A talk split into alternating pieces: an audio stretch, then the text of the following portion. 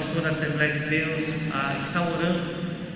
Existe um grupo de oração ali que ora segunda, quarta e sexta, ali no muro do hospital. O pastor Daniel foi comigo. E nós oramos lá, estamos uma palavra rapidamente, eles colocam um louvor. Ali no muro do hospital, na calçada, em frente ao McDonald's. Tremendo aquilo, irmãos. Né? Só tem pessoas do Covid no hospital do internado. E eles oram esses três dias por semana. Então, se você, às oito, às nove, nove e pouquinho, segunda, quarta e sexta. E é tremendo que às vezes na oração os enfermeiros saem para fora, lá na sacada do hospital, agradecem, pedem oração. E depois que começou esse mover de oração lá, né, pessoas que estavam desenganadas lá na UTI saíram, né, estão restauradas. Então se posicione, né? fica aí o convite para você, está segunda, quarta, sexta,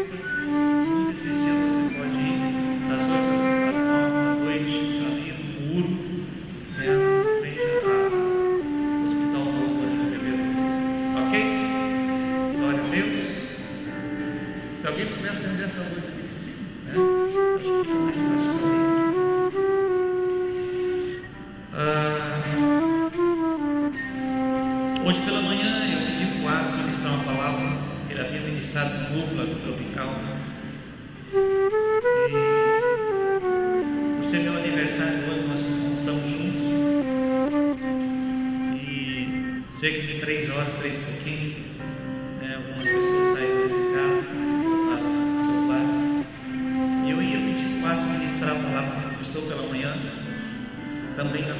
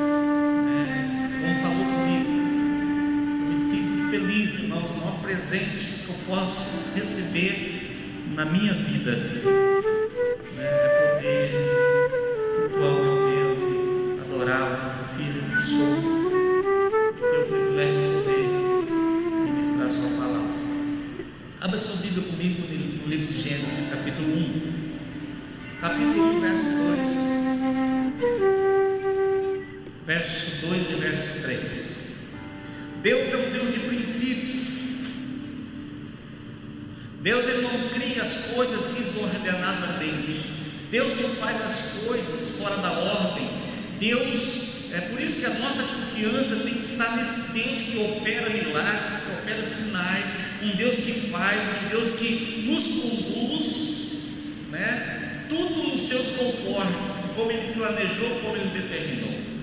Não como nós queremos, porque os, aquilo que nós queremos, eu preguei esses dias atrás sobre a vontade de Deus.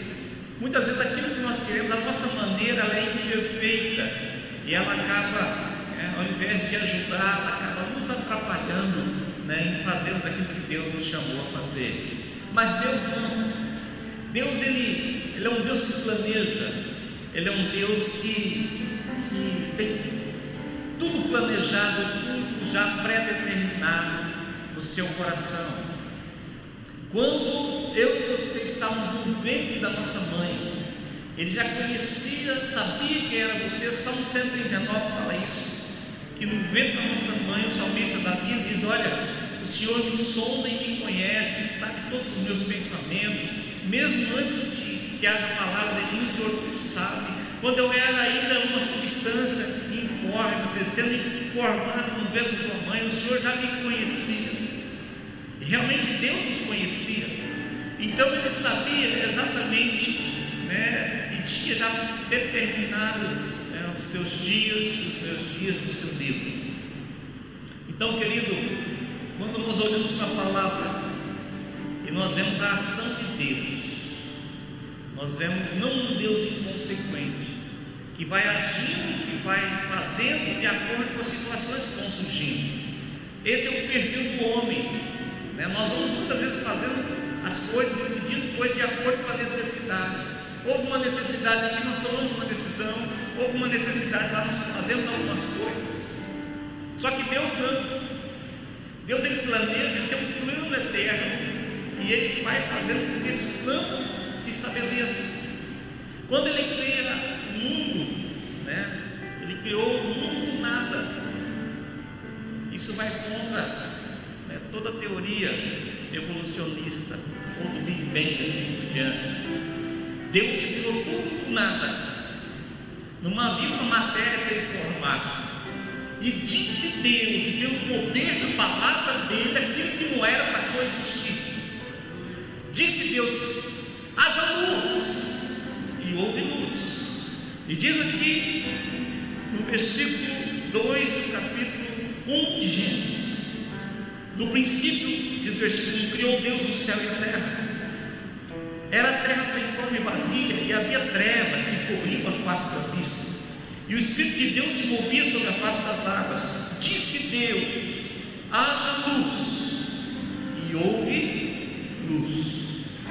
Deus viu que a, que a luz era boa e separou a luz das trevas. Deus disse: haja luz, e houve luz. Meu amado, eu gostaria de ler algumas coisas. O quão importante é a luz nas nossas vidas. E é interessante, querido, que.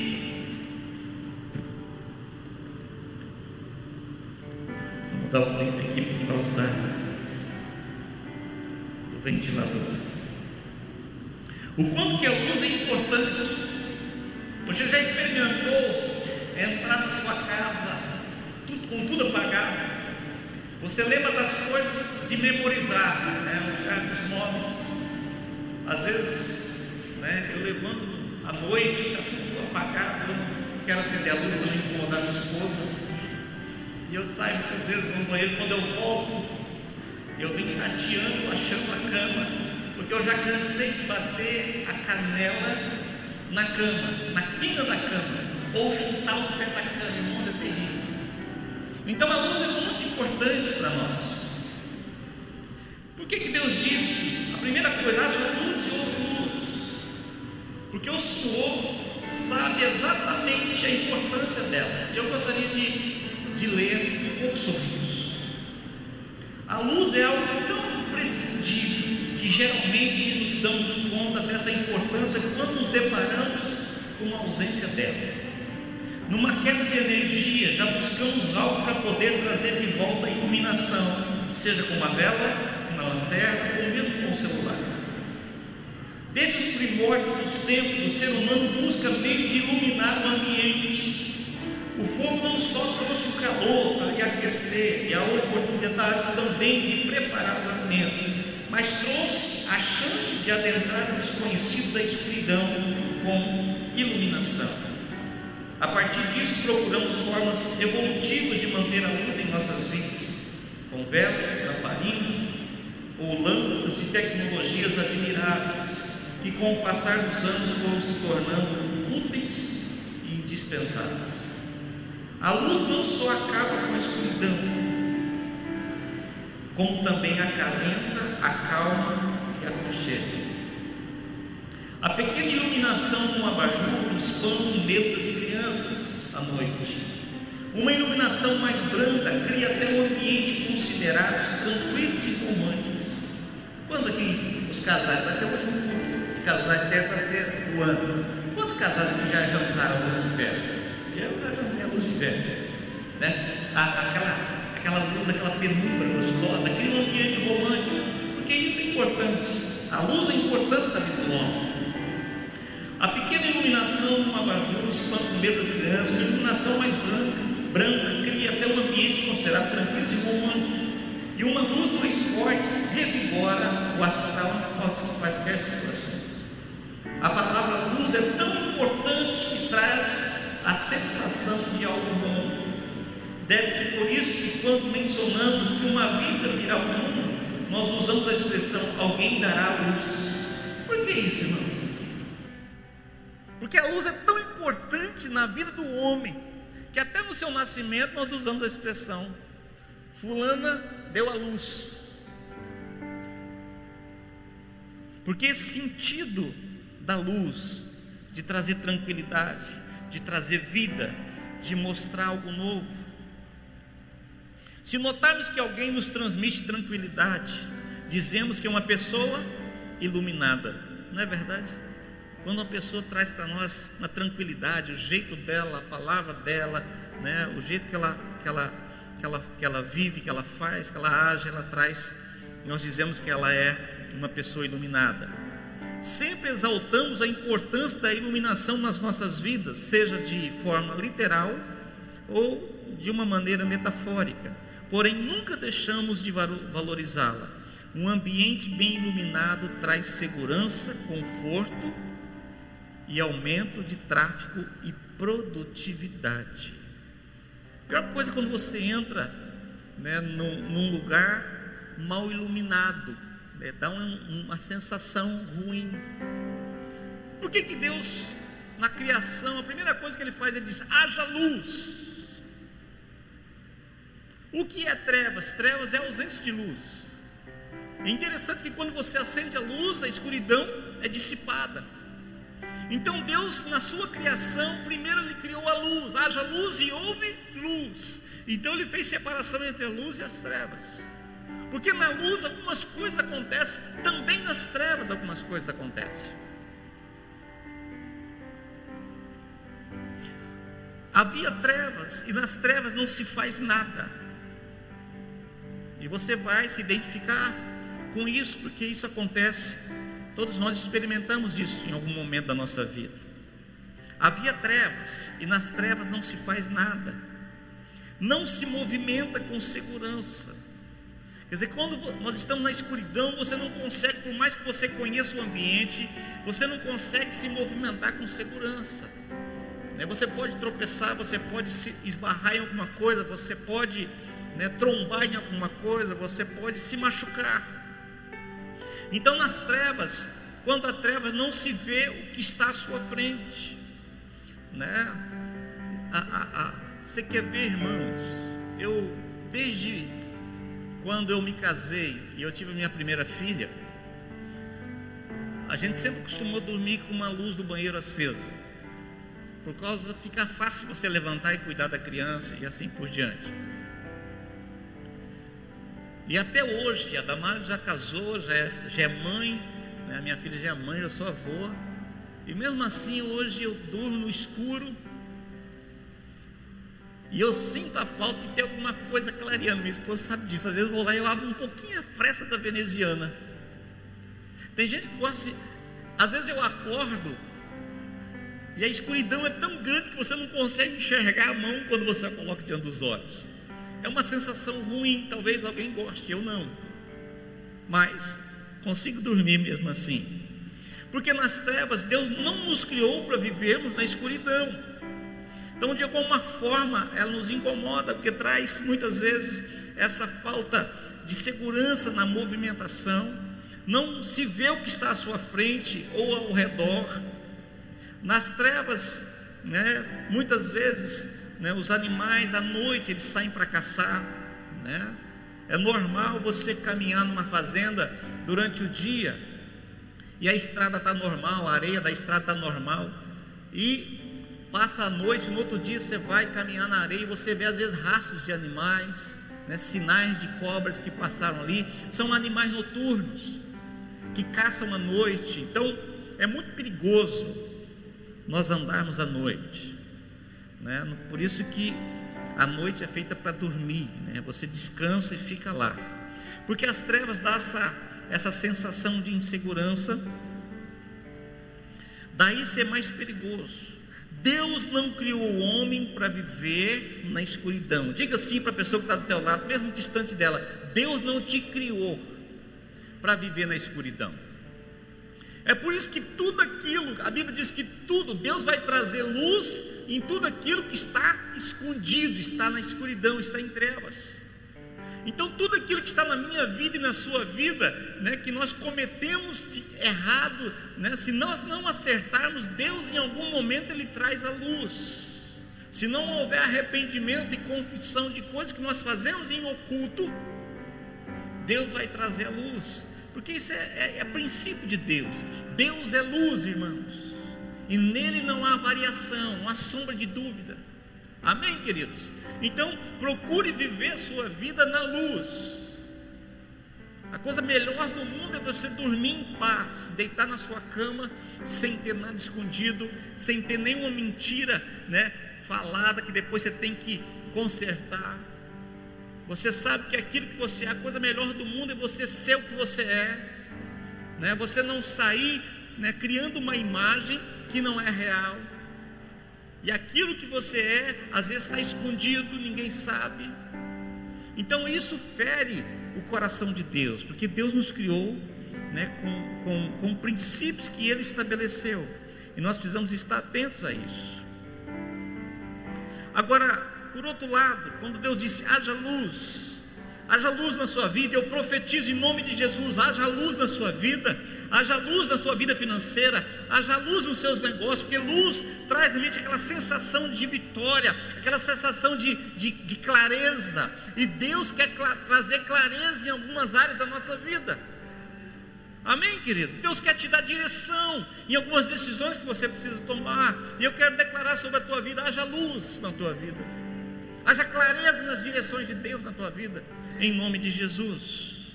Então, luz, na minha vida e na sua, na luz nós enxergamos com clareza onde estamos, o lugar, a posição. Por isso que Salmo 119 diz: Lâmpada para os meus pés é a tua palavra e luz para o meu caminho. A palavra nunca será trevas, ela nunca vai nos deixar confusos, inseguros, perdidos. Não, a palavra de Deus é luz para nós.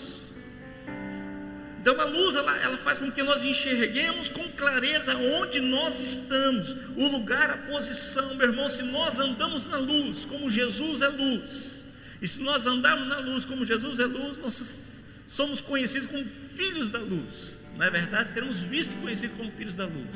Ora, se nós andamos na luz, eu preciso ter clareza do lugar que eu estou, da minha posição. Eu e você precisamos saber quem, eu, quem nós somos em Deus, o lugar que nós estamos. Eu não posso né, dizer que eu creio em Deus e viver uma vida de insegurança. Isso é falta de luz no nosso caminho, é falta de luz no nosso entendimento. Porque luz também significa isso. Né? A luz faz com que nós enxerguemos com clareza onde nós estamos, qual é a nossa posição, meu irmão. Eu não posso aceitar um outro lugar, uma outra posição, a não ser aquela que Deus estabeleceu na Bíblia para mim e para você. No meio da luta e da dificuldade, Salmo 23, lembrei agora, um texto bem conhecido. Versículo 1 diz: O Senhor é o meu pastor e nada me faltará. Então não importa a situação que estejamos vivendo, não importa se mil cai ao nosso lado, dez mil à nossa direita. Ele é nosso pastor. Ele vai nos dar segurança. Esse é o lugar que Ele tem para nós na Bíblia. Na nossa vida cristã, você não é um zero à esquerda, você não é qualquer um, você é alguém que anda na luz. Se você anda na luz, você tem convicção do lugar que você está e da posição que você ocupa. Eu não sou qualquer um, eu sou filho e filha de Deus. Amém, queridos? Eu não sou derrotado. Às vezes passamos por algumas derrotas, mas o fato de às vezes passarmos por algumas derrotas não significa que nós somos derrotados. A minha posição em Deus, a Bíblia diz lá em Efésios nós estamos assentados com Cristo nas regiões celestiais. Isso é luz de Deus para o meu entendimento, para a minha vida. Eu sei quem eu sou e eu sei o lugar que eu ocupo. Quando nós temos essa convicção, pode vir o que vier, pode se levantar a situação que for, nós não vamos ser abalados. Nós não seremos abalados. Amém, queridos? Porque nós sabemos exatamente o lugar que nós estamos em Deus. A luz também faz com que enxerguemos quem nós somos, não somente o lugar que estamos, a nossa posição, mas quem nós somos. Isso fala de identidade. Abre a sua Bíblia comigo lá, no livro de João, Evangelho de João, capítulo 12, versículo 35 e verso 36. Diz assim: Disse Jesus: A luz ainda está convosco por um tempo, andai enquanto tendes luz, para que as trevas não vos apanhem, pois quem anda nas trevas não sabe para onde vai. Enquanto tendes luz, crede na luz que é Jesus, para que sejais filhos da luz. Ou seja, isso fala de identidade. Meu irmão, eu não tenho nada a ver com as trevas. Eu sou filho da luz, porque Jesus é luz. Essa é a minha identidade. Identidade é aquilo que você é. É quando alguém pergunta, por favor, dá teu RG, tua identificação, você mostra o teu documento, e lá está o, nome, o seu nome, o seu sobrenome, e lá está o nome do seu pai, da sua mãe, lá está mostrando a sua identificação, a sua origem, que você não é qualquer um, que você não nasceu por acaso, você tem origem. Então a luz tem esse poder de trazer para nós a convicção de quem nós somos. Muitas vezes o diabo consegue vitória sobre alguns, porque realmente ele trabalha de, todo, de todas as maneiras, de todos os momentos, para tentar minar a minha e a sua identidade. Quantas vezes passamos algumas lutas e no meio das lutas, né, vem alguns questionamentos. Mas você não é filho de Deus? Como que um filho de Deus pode estar passando por isso? A diferença, a questão não é estar passando pela luta, a questão é você esquecer de quem é você. Você é filho. Você pode, você pode imaginar comigo Daniel dentro da cova dos leões. Daniel estava junto com leões famintos há muitos dias sem comer nada. Daniel foi jogado dentro da cova dos leões. Ele não perdeu a sua identidade por causa dos leões que estavam ali prontos para devorá-lo. Não. Ele sabia quem ele servia, ele sabia o Deus que ele servia, e o Deus que ele servia entrou lá e fechou a boca dos leões. Aqueles três jovens, Sadraque, Mesaque e Abidnego, eles foram lançados dentro da fornalha de fogo ardente por serem fiéis a Deus. Deus não livrou aqueles três jovens de ser lançados dentro da fornalha acesa, amarrados. No outro dia o rei olhou e disse: oh, Mas nós não jogamos três jovens lá dentro da fornalha amarrados? Por que, que eu vejo quatro homens soltos e o quarto homem é semelhante ao filho dos deuses? Jesus não livrou os três jovens do fogo, mas ele entrou lá dentro, esteve com eles no fogo. Essa é a diferença de quem sabe, quem vive na luz, quem entende isso, sabe quem é em Deus. Deus pode não me livrar do fogo, mas Ele entra comigo, porque Ele é pai e eu sou filho. Amém, queridos? Nós não podemos esquecer disso jamais, porque isso faz toda a diferença no nosso dia a dia.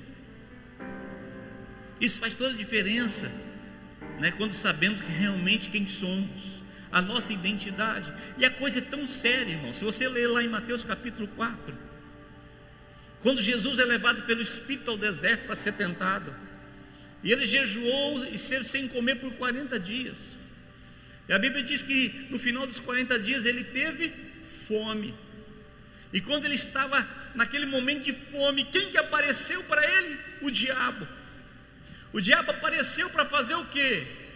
Não, não porque ele queria oferecer coisas boas para Jesus, como ofereceu, ofereceu reino, ofereceu poder, ofereceu comida. Mas o diabo foi lá para questionar a identidade de Jesus. No momento que ele mais estava né, fragilizado, com fome, enfraquecido fisicamente. E você pode ver que as três tentações de Satanás ali com Jesus foi referente à sua identidade. Se és filho de Deus, está com fome, né? Se és filho de Deus, manda essas pedras se transformarem em pães. Você já pensou? Jesus poderia falar: Poxa vida, é verdade. Se eu sou filho de Deus mesmo, eu tenho que provar para esse capeta que Deus é comigo, então eu vou mandar pães, essas pedras transformarem em pães.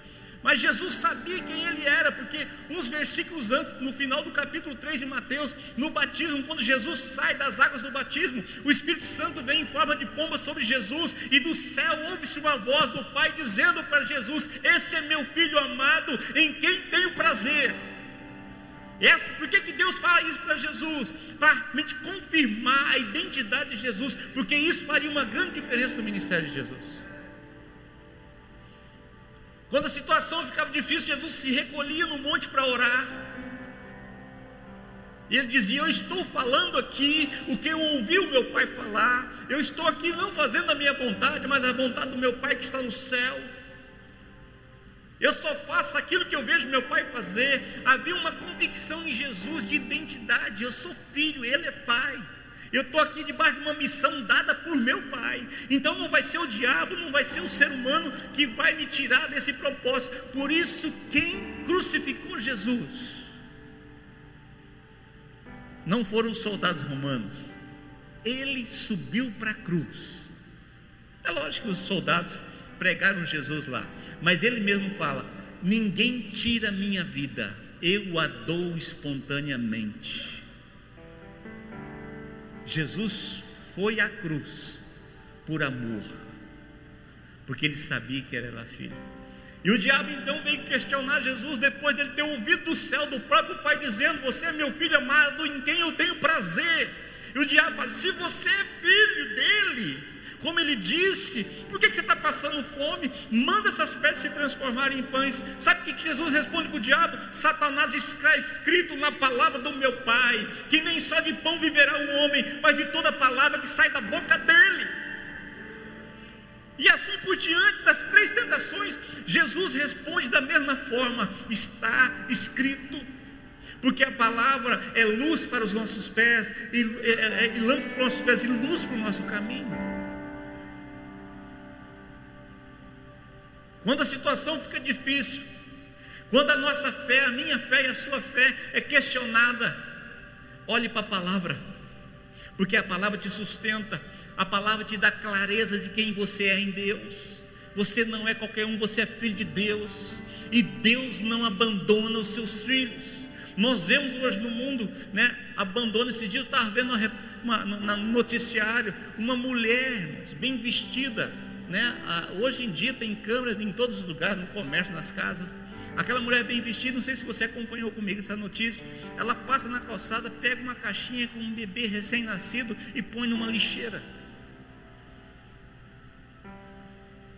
A mãe que gera uma criança, às vezes contra a vontade, acaba jogando numa lata de lixo. Esse é o padrão do mundo. E vai de mal a pior mas o padrão de Deus, Deus é Pai por excelência, e Deus diz, interessante que uma das últimas palavras que Jesus disse antes de subir ao céu, depois da ressurreição, ele disse: Eu estarei com vocês todos os dias, até a consumação dos séculos, nunca te deixarei, jamais te abandonarei. Deus não vai te jogar numa lata de lixo. Quem joga o homem, o outro homem na lata do lixo é o ser humano. O ser humano joga o outro na lata do lixo. Quando o outro às vezes erra, é descartável. Nós somos membros do corpo de Cristo. E sabe o que acontece muitas vezes? Um membro se fere, machuca a unha. Ao invés de nós, como igreja, tratarmos a unha para haver cura, e restaurar o dedo, nós cortamos o braço. É assim que funciona. E fica aí cheio de pessoas amputadas, porque a igreja não sabe esse princípio da palavra. O Pai das luzes o nosso Deus é Pai por excelência, Ele está com você, Ele não vai te abandonar, Ele nunca vai te deixar sozinho na lata do lixo, Ele vai restaurar a tua vida, vai te colocar de pé e vai dizer para você que existe uma identidade estabelecida por Ele, existe um selo do Espírito na tua vida que identifica que você é filho, e como filho você é herdeiro. Amém, queridos?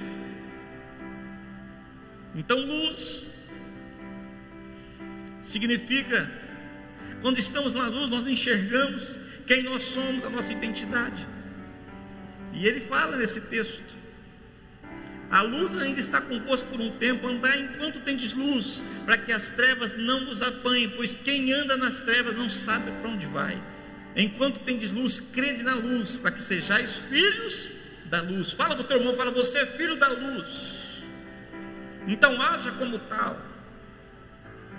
Então na luz nós também enxergamos que também podemos ser luz. Se nós somos filhos da luz que é Jesus, nós também podemos ser luz. Lá em Mateus capítulo 5 fala isso. Vocês são sal da terra e luz do mundo. Não se pode colocar uma candeia, ou seja, uma, lâmpada, uma lamparina, né, debaixo de um lugar escondido. Você tem que colocar um lugar alto para que ela possa iluminar. Interessante que no texto de João Jesus diz: Olha, né, vocês, eu sou luz. Olha só, a luz ainda está convosco por um pouco de tempo. Jesus está falando dele, eu sou a luz do mundo. Lá em, em, em, Isaías capítulo 9, diz que o povo que andava em trevas viu grande luz quando Jesus nasceu. E dia 25 se comemora o nascimento de Jesus. O mundo estava em trevas. E quando Jesus nasceu, ele como luz veio iluminar a terra. Ele diz: Eu como luz vou estar aqui por um tempo. Só que em Mateus capítulo 5 ele diz: Olha, agora eu estou indo, mas vocês são a luz do mundo. Vocês vão brilhar, não como o sol da justiça que Jesus é, porque o sol tem luz própria, irmãos. As demais, os demais, é, é, os demais astros que brilham no céu como as estrelas e a lua, na verdade eles não têm brilho próprio, eles refletem o brilho do sol. Quando você vê aquela lua bonita, avermelhada, ela está refletindo a luz do sol. Assim as estrelas também. Jesus diz: a luz do mundo não vai estar com vocês o tempo todo, porque ele iria morrer, ia voltar para o Pai, ressuscitar e voltar para o Pai. Mas agora vocês são luz do mundo, vocês são sal da terra e luz do mundo. Você não pode ficar escondido, você tem que iluminar. Você tem que iluminar onde você está. Onde a luz chega, as trevas desaparecerão. É interessante, irmãos, que quando eu e você temos luz interior, é possível ver externamente. Quando a luz de Deus na tua vida, no teu coração, você consegue enxergar com clareza aquilo que está fora. Por que, que há pessoas que às vezes Deus está falando, ela não consegue enxergar? Você está mostrando algumas coisas para ela, ela não está entendendo. Sabe por que? Falta luz dentro dela. Falta a luz de Deus brilhar no espírito dela, para que ela possa enxergar, iluminar os olhos do coração dela, para ela saber qual o chamamento. Abaixa um pouco aqui o, o retorno, está dando microfonia. Amém, queridos? Então eu e você precisamos entender essa verdade, que nós servimos o Pai das luzes, só que agora Ele não está como pessoa física aqui, ele diz: Eu vou estar por um tempo, mas agora é você. Ele é o sol da justiça, e nós somos seus filhos e refletimos a luz dele em nós.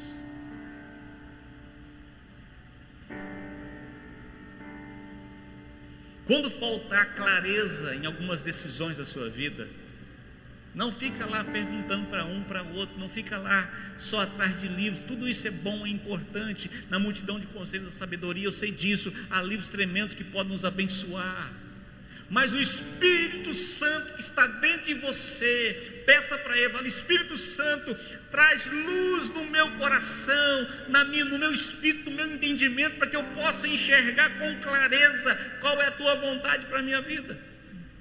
E ele vai te mostrar porque nele não há sombra de variação, é nele não há confusão. Deus não nos deixa confundidos. Nós que confundimos as coisas, Deus sempre traz clareza naquilo que precisa ser feito. Então, quando nós temos luz interior, é possível ver externamente. Uma outra coisa importante, saiba ser luz, mesmo rodeado de pessoas nubladas. Tem gente embaçada, né, irmãos? A gente usa nesse sentido de pessoa, o fulano é embaçado, dizer, o cara é, é bom, né? Só que no sentido espiritual, meu irmão, seja luz, mesmo com pessoas nubladas ao teu redor, pessoas que têm visão limitada, pessoas que não conseguem enxergar com clareza, pessoas que vivem reclamando ao invés de adorar a Deus, pessoas que vivem confusas ao invés de ter convicção de quem é em Deus. É possível brilhar no meio de pessoas que estão na escuridão, é possível. É interessante que esse brilho não é para o teu benefício próprio. Ser luz não é sobre brilhar, e sim sobre iluminar caminhos. Quando Jesus diz: Você é sal da terra e luz do mundo. Ou seja, coloque a sua luz no lugar alto para que você possa iluminar, não para que você apareça. O objetivo da luz que está aqui não é você ficar olhando para ela, ela vai fazer até. Você vai ter dificuldade de enxergar se você ficar olhando para a luz. Mas o objetivo da luz aqui é iluminar caminhos, é apontar caminhos. Quando Jesus diz você é a luz do mundo, Ele está dizendo para você que a luz dele em você tem que apontar caminhos, tem que mostrar o caminho para o homem que está longe de Deus, que o caminho é Jesus. O homem tem que olhar para a sua vida e enxergar que a salvação não está na religião, que o homem não tem mais que fazer penitência para se aproximar de Deus, ao olhar para a luz de Deus que está na tua vida e na minha, o homem vai enxergar que existe um único caminho, lá em Mateus capítulo, em João capítulo 14, verso 6, quando Jesus diz: Eu sou o caminho, a verdade e a vida, ninguém vem ao Pai se não for por mim. Amém, queridos? Então a luz tem o propósito não de brilhar simplesmente em você, e sim iluminar caminhos. Diga glória a Deus.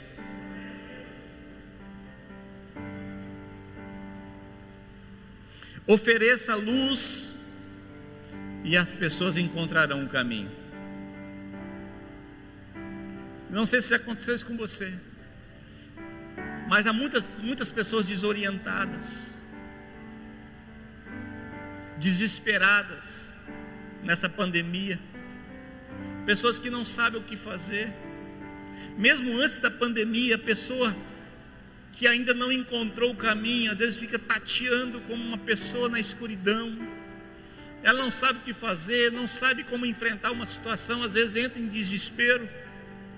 E ela precisa que alguém mostre e aponte o caminho para ela. E a única forma de nós enxergarmos e, e vermos o caminho que estamos seguindo é quando uma luz é acesa e a luz de Deus precisa brilhar em você e em mim haja luz em você, haja luz na igreja, para que as pessoas possam encontrar o caminho. Diga para o teu irmão, fala, ofereça luz, e as pessoas encontrarão o caminho.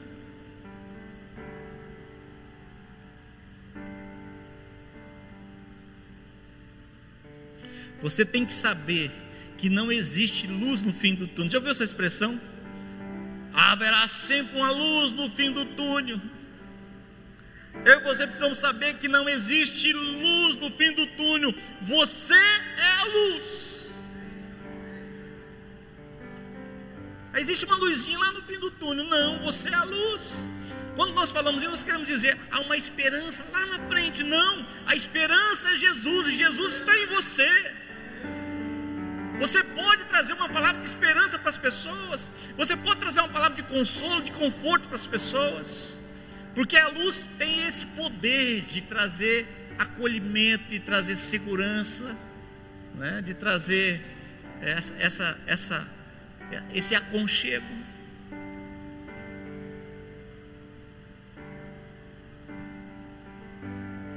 Abre sua Bíblia comigo, Isaías capítulo 60. Isaías capítulo 60, Com certeza um texto que você já leu, muito conhecido. O Senhor diz assim: Levanta-te e resplandece, porque já vem a tua luz, e a glória do Senhor vai nascendo sobre ti. Porque eis que as trevas cobriram ou cobrem a terra, e a escuridão os povos. Deus está falando exatamente do estado da humanidade. Porque eis que as trevas cobrem a terra, e a escuridão os povos, mas sobre ti. Aponta o dedo para o teu irmão e fala, mas sobre ti virá surgindo. Sobre ti o Senhor virá surgindo e a sua glória se verá sobre ti. Em algumas versões diz: e sobre ti aparecerá resplandecente o Senhor, e a sua glória se verá sobre ti. Não importa o tamanho e a densidão das trevas. Quando eu e você chegamos, as trevas têm que desaparecer. É automático, irmãos. Está escuro o salão. Foi lá no botão no interruptor, ligou, a luz acende, as, as trevas são dissipadas. Príncipe das trevas tem um nome: Satanás. Mas no reino da luz, o nome dele é Pai das Luzes, Deus Todo-Poderoso. O próprio Jesus diz: Eu sou a luz do mundo. Quem anda em trevas não o conhece. Agora, quem é filho da luz, há uma identificação. Por onde Jesus passava, até os demônios gritavam: O que, que você veio nos perturbar antes da hora? Jesus não falava nada, irmãos, por onde ele passava, ele irradiava luz. Por onde ele passava, as pessoas endireitavam a vida, as pessoas encontravam o caminho, as pessoas que estavam enfermas eram curadas, as pessoas que estavam endemoniadas eram libertas. O coxo levantava e andava, o que estava com as pernas atrofiadas eram restaurados, porque Jesus é a luz do mundo e por onde ele passava, as trevas que aprisionavam as pessoas tinham que ser dissipadas. Por isso que eu e você precisamos saber em Deus, na luz do Senhor, quem somos. Para que você não fique desesperado no meio da dificuldade. E qualquer, por qualquer motivo, você liga o pastor, pastor, vem aqui na minha casa, vem orar, porque tem uma opressão aqui, o diabo está aqui me perturbando. Meu irmão, o pastor não tem mais poder que você, o poder está no nome de Jesus, a luz que brilha no pastor brilha em você.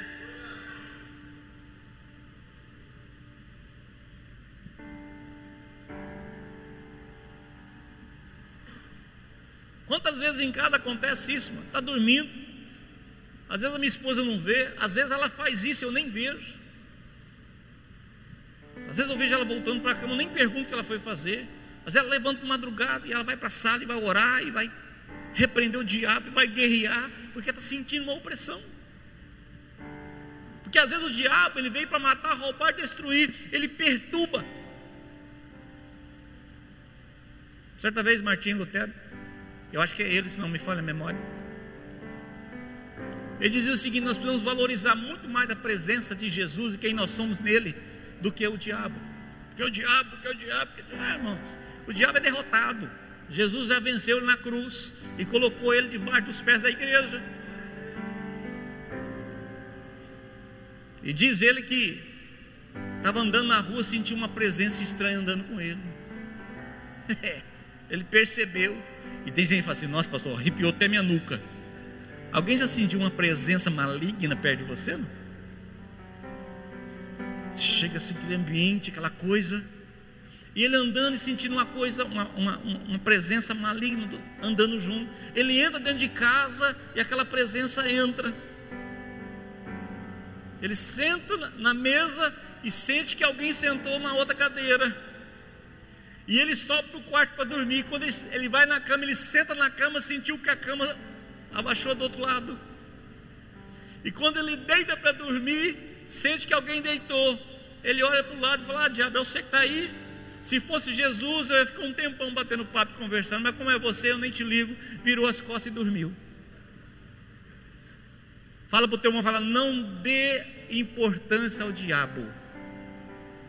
Vigia e ora, porque ele vive tentando nos destruir. Mas valorize a presença de Deus. Ele é luz. Ele diz: Você brilha agora. Você aponta o caminho agora. Você mostra a direção a seguir agora. Amém, queridos? Glória a Deus. Então as trevas estão cobrindo a terra e a escuridão os povos. Tem pessoas que não sabem o que fazer, para onde estão indo. Mas ele diz: Não se preocupe, sobre ti aparece resplandecente o Senhor, e a sua glória se verá sobre ti. Amém, querido? Não importa a densidade das trevas ou a quantidade de trevas nesse mundo, existe luz nesse mundo. Enquanto a igreja estiver nesse mundo, o anticristo não vai se manifestar. O apóstolo Paulo diz lá em Tessalonicenses. Ele diz que aquele que retém o inimigo está em nós, está na igreja, é o Espírito Santo, é a luz do Espírito que está em você, é o azeite da candeia, e que está na minha vida e na sua. O anticristo está, já, está por aí, mas ele ainda não se manifestou, sabe por quê? Porque aquele que detém o anticristo está na igreja. Por isso que quando a igreja for arrebatada, meu irmão, isso vai virar um caos porque é o Espírito Santo que detém o anticristo já não vai estar aqui. Subiu com a igreja. Isso aqui vai virar uma, uma anarquia e vai virar um, um pedaço do inferno na terra. Então se prepare, ande na luz, para que quando Jesus vier buscar a igreja você possa subir com ele. Amém, queridos? Hoje nós estamos na luz e nós somos a luz. Glória a Deus.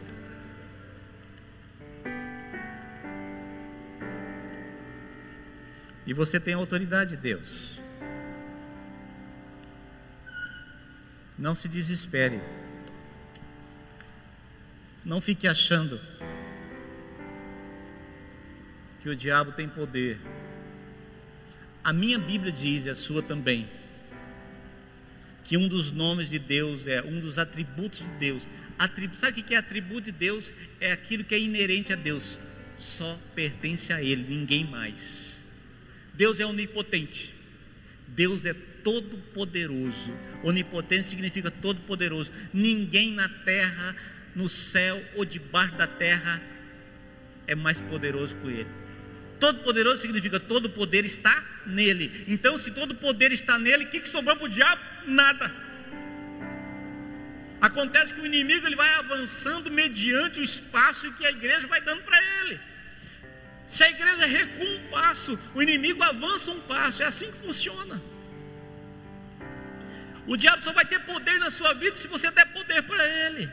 Se você abrir brecha, der legalidade, dá legalidade para ele trabalhar, para ele agir. Mas se você assumir a tua posição em Deus como luz que você é, ah, meu irmão, quando você ora e repreende, o inimigo para. O inimigo tem que parar. Então, um dos atributos de Deus é que Ele é todo poderoso.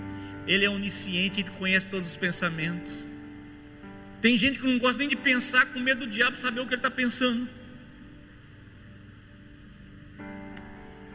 O diabo ele pode ouvir o que você fala. Ele não sabe o que você pensa, porque o único onisciente é Deus. O inimigo não é onisciente. Ele pode deduzir pela tua reação, mas o único que sabe os teus pensamentos e os teus sentimentos é Deus. Um outro atributo de Deus é que Deus é onipresente ele é o único que pode estar em todos os lugares ao mesmo tempo. Ele está aqui, ele está na sua casa, ele está no Japão, ele está na igreja lá, na outra cidade adorando a Ele. Ele está em todos os lugares ao mesmo tempo. O inimigo não. Às vezes a pombagira que age num lugar, né, com o um nome, ela se manifesta numa outra cidade com o mesmo nome, só que é outro demônio. Porque o diabo não pode estar em todos os lugares ao mesmo tempo. O único que pode fazer isso é Deus. Deus está com você onde você está. Deus está com teu filho onde, você, onde ele está. Deus está com teu parente, com teu pai, com a tua mãe, onde ele está. Porque Ele é o único onipresente. A igreja precisa ter luz, um entendimento para discernir as verdades do mundo espiritual. Amém, queridos? Ele é o que ele é. Ele disse: A luz está no mundo por enquanto, e quando ele ressuscita, ele vai. Ele disse para mim, para você agora: Você é a luz. Você que vai trazer segurança no lugar onde você está. Você que vai apontar o caminho para aquele que está perdido. Você que vai chamar aquele que está aflito e vai dar uma palavra de ânimo, de paz para ele, de bênção para ele. Você vai chamar aquele que está enfermo, vai dizer assim: Olha, eu vou orar com você, Deus vai te curar. Você vai chamar aquele que está desesperado, que não sabe o que fazer, vai dizer para eles: existe solução para a tua vida, não se desespere. Você vai chamar aquele que está querendo tirar, colocar fim na própria vida e vai dizer: não faça isso, tua vida é importante. Eu conheço alguém que te ama.